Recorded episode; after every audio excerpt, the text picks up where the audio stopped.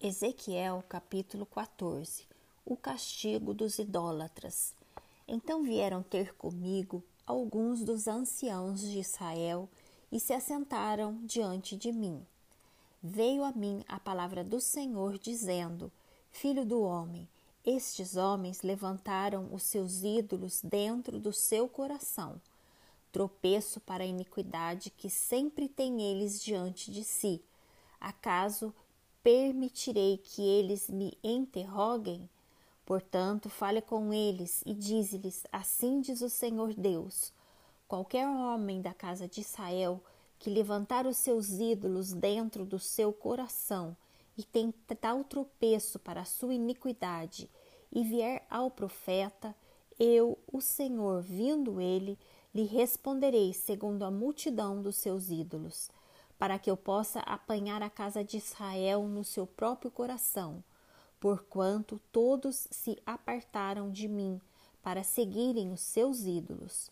Portanto, dize a casa de Israel: Assim diz o Senhor Deus: Convertei-vos e apartai-vos dos vossos ídolos, e dai as costas a todas as vossas abominações, porque qualquer homem da casa de Israel ou dos estrangeiros que moram em Israel, que se alienar de mim e levantar os seus ídolos dentro do seu coração, e tiver tal tropeço para a iniquidade, e vier ao profeta para me consultar por meio dele, a esse eu, o Senhor, responderei por mim mesmo.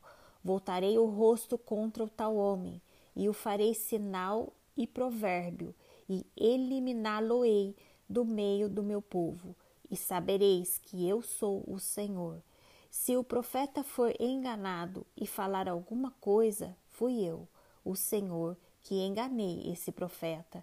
Estenderei a mão contra ele e o eliminarei do meio do meu povo de Israel. Ambos levarão sobre si a sua iniquidade. A iniquidade daquele que consulta será como a do profeta para que a casa de Israel não se desvie mais de mim, nem mais se contamine com todas as suas transgressões. Então, diz o Senhor Deus, eles serão o meu povo e eu serei o seu Deus. A justiça dos castigos de Deus.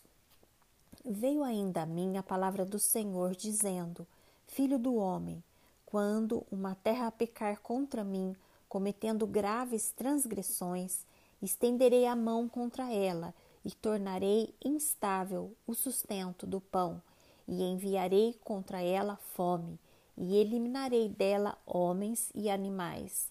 Ainda que estivessem no meio dela estes três homens, Noé, Daniel e Jó, eles, pela sua justiça, salvariam apenas a sua própria vida, diz o Senhor Deus.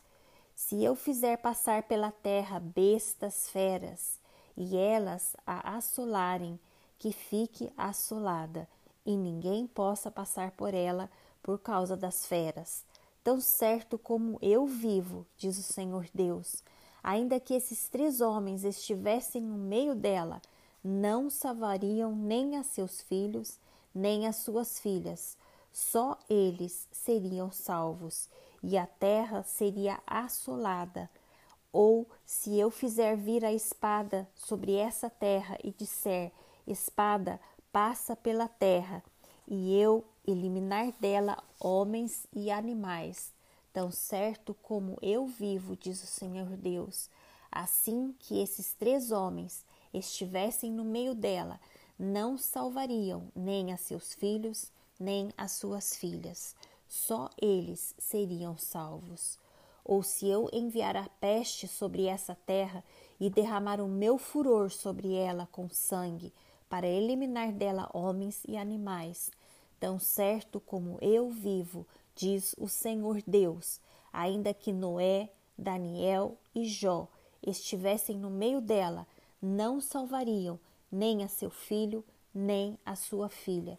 Pela sua justiça salvariam apenas a sua própria vida, porque assim diz o Senhor Deus: quanto mais se eu enviar aos meus quatro maus juízos a espada, a fome, as bestas feras e a peste contra Jerusalém, para eliminar dela homens e animais?